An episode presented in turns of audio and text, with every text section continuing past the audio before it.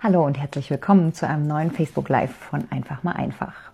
Heute möchte ich mit dir darüber sprechen, wer wirklich von deiner Selbstfürsorge profitiert. Ich bin Heidi und ich helfe Frauen dabei, ihren Alltag so zu vereinfachen, dass mehr Zeit bleibt, das Leben zu genießen. Lass mich dich mal fragen, fühlt sich Selbstfürsorge und Selbstliebe, das ganze Thema, fühlt sich das für dich immer noch ein bisschen falsch an? Fühlt sich immer noch ein bisschen nach Egoismus an. Ich habe letzte Woche in meinem Facebook Live über die fünf Stolpersteine echter Selbstfürsorge gesprochen und in der Verarbeitung zum Artikel habe ich gemerkt, dass das eigentlich die fünf Grundlagen oder die fünf wichtigsten Schritte von Selbstliebe darstellen. Und falls du das noch nicht gesehen hast oder gehört hast oder den Artikel gelesen hast, fasse ich die fünf Schritte nochmal kurz für dich zusammen der erste Schritt sind, Grenzen zu setzen, die Grenzen kennen und zu setzen. Der zweite Schritt ist das Nein sagen. Dritter Schritt das Delegieren. Der vierte Schritt, sich von Perfektion zu verabschieden. Und der fünfte Schritt liegt darin, die eigenen Bedürfnisse gleichwertig mit denen anderer Menschen zu betrachten. Ich habe dir den Artikel in der Textbox verlinkt und würde dir sehr empfehlen, dass du dir den nach dem Video nochmal genauer und in Ruhe zu Gemüte führst, wenn du das noch nicht getan hast. Aber vielleicht geht es dir so wie mir, dass es sich trotzdem oft noch so ein bisschen falsch anfühlt oder du weißt zwar im Kopf, dass es wichtig ist für dich, aber trotzdem kannst du das Gefühl des Egoismus nicht so ganz abschütteln. Und deshalb möchte ich mit dir heute darüber sprechen, wie weitreichend das ist, wenn du dich um dich selber kümmerst, wenn du deinen Bedürfnissen nachkommst, wenn du deine Grenzen setzt wenn du deine Grenzen auch schützt und auch wenn du deine eigenen Bedürfnisse ähm, mit denen anderer Menschen gleichsetzt.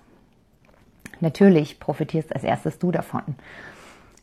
Und zwar, indem du gelassener bist, indem du mehr Energie hast, indem du mehr Leben, Lebensfreude erlebst, indem du zufriedener bist, glücklicher bist und insgesamt ein erfüllteres Leben führst.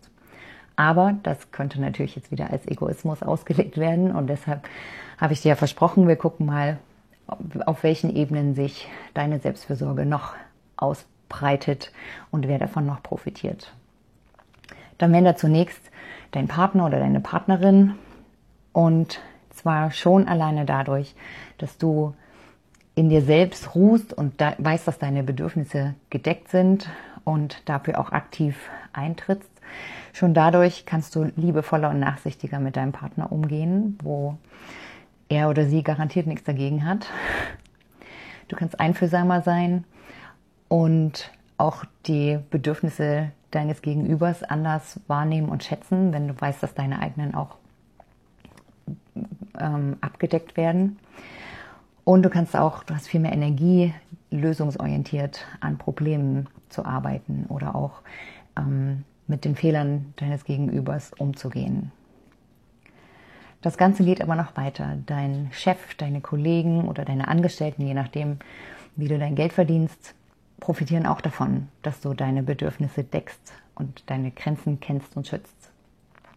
Und zwar bist du leistungsfähiger, wenn du deine Akkus regelmäßig auflädst, kannst du auch während der Arbeit, bei der Arbeit viel mehr Leistung erbringen, du bist belastungsfähiger und ähm, auch einfühlsamer ähm, für die Bedürfnisse deiner, deines Umfelds im, am Arbeitsplatz. Deine Freunde sind die Nächsten, die was davon haben, wenn du weißt, wie du dich aktiv um dich selber kümmern kannst.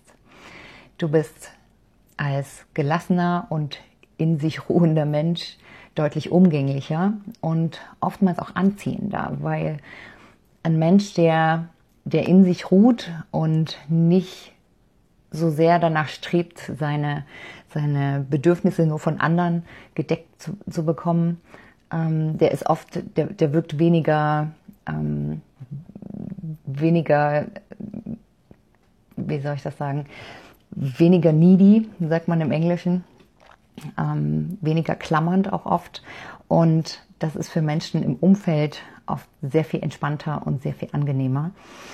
Und gleichzeitig bist du natürlich auch ganz anders in der Lage, die Bedürfnisse deiner Freunde zu erkennen und darauf einzugehen oder auch zu geben, wenn dein eigener Speicher voll ist. Und der letzte Punkt, was ich eigentlich den wichtigsten Punkt von allen finde, ist, wenn du Kinder hast, dann profitieren die am aller, allermeisten davon, dass du als Mama oder als Papa deine eigenen Grenzen kennst und schützt, dass du Nein sagen kannst, dass du dir gegenüber die Perfektion loslässt, dass du Sachen abgeben kannst und dass deine Bedürfnisse gleichwertig im Raum stehen äh, unter all den Bedürfnissen innerhalb einer Familie. Und ich erkläre dir, wieso ich glaube, dass Kinder davon am allermeisten profitieren.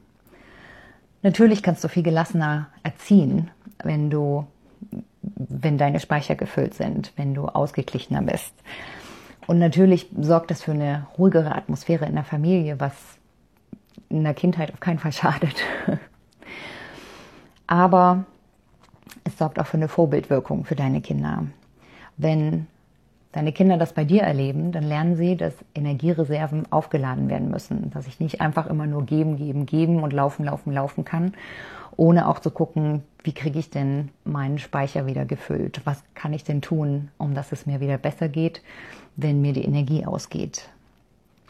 Die Kinder lernen dabei auch, dass Bedürfnisse völlig okay sind, dass jeder Mensch Bedürfnisse hat und dass die auch wichtig sind. Und dass sich niemand damit einen Gefallen tut, indem man die ständig übergeht.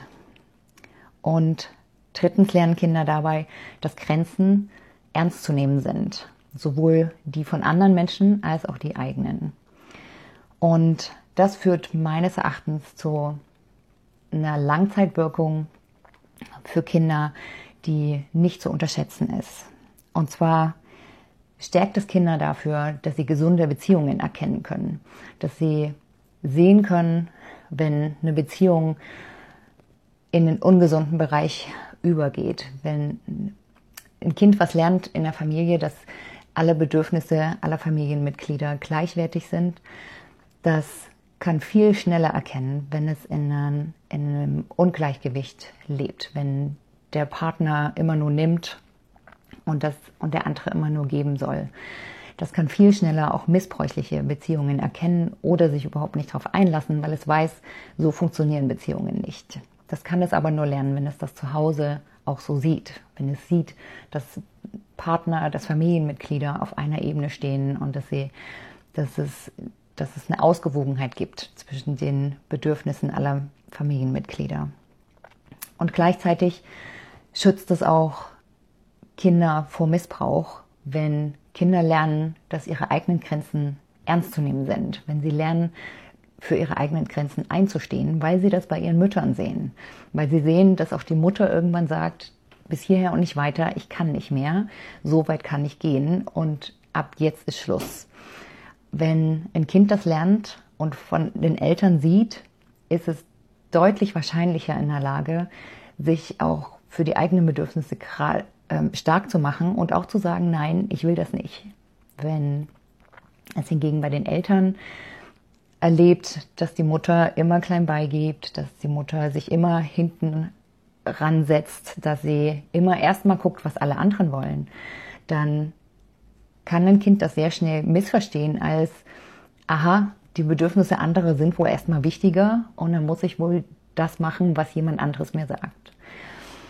Und deshalb finde ich so wichtig, dass Mamas, dass Papas auf sich selbst, auf ihre Grenzen achten, dass sie sich um sich selber kümmern und dass sie das Thema Selbstliebe ähm, aktiv in ihrem Alltag zum Thema machen. Nicht aus einem Egoismus heraus, weil ich denke, dass du jetzt gesehen hast, dass die Folgen für die Umgebung nicht zu unterschätzen sind, dass das sehr viel weitreichender ist als nur dein eigenes Glück oder deine eigene Zufriedenheit und dass es deshalb alles andere als egoistisch ist. Ich wünsche dir, dass du dir jetzt einen Kaffee schnappen kannst oder dann in den nächsten Stunden den Kaffee schnappen kannst und dir den Artikel nochmal ganz in Ruhe durchlesen kannst. Und dann überleg dir einen konkreten Schritt von den fünf Schritten der Selbstliebe. Überleg dir einen, wie du das ganz konkret heute gleich noch sofort umsetzen kannst. Ich bin mir sicher, dass es dein Umfeld dir danken wird. Ich sage jetzt Tschüss, bis zum nächsten Mal und pass auf dich auf.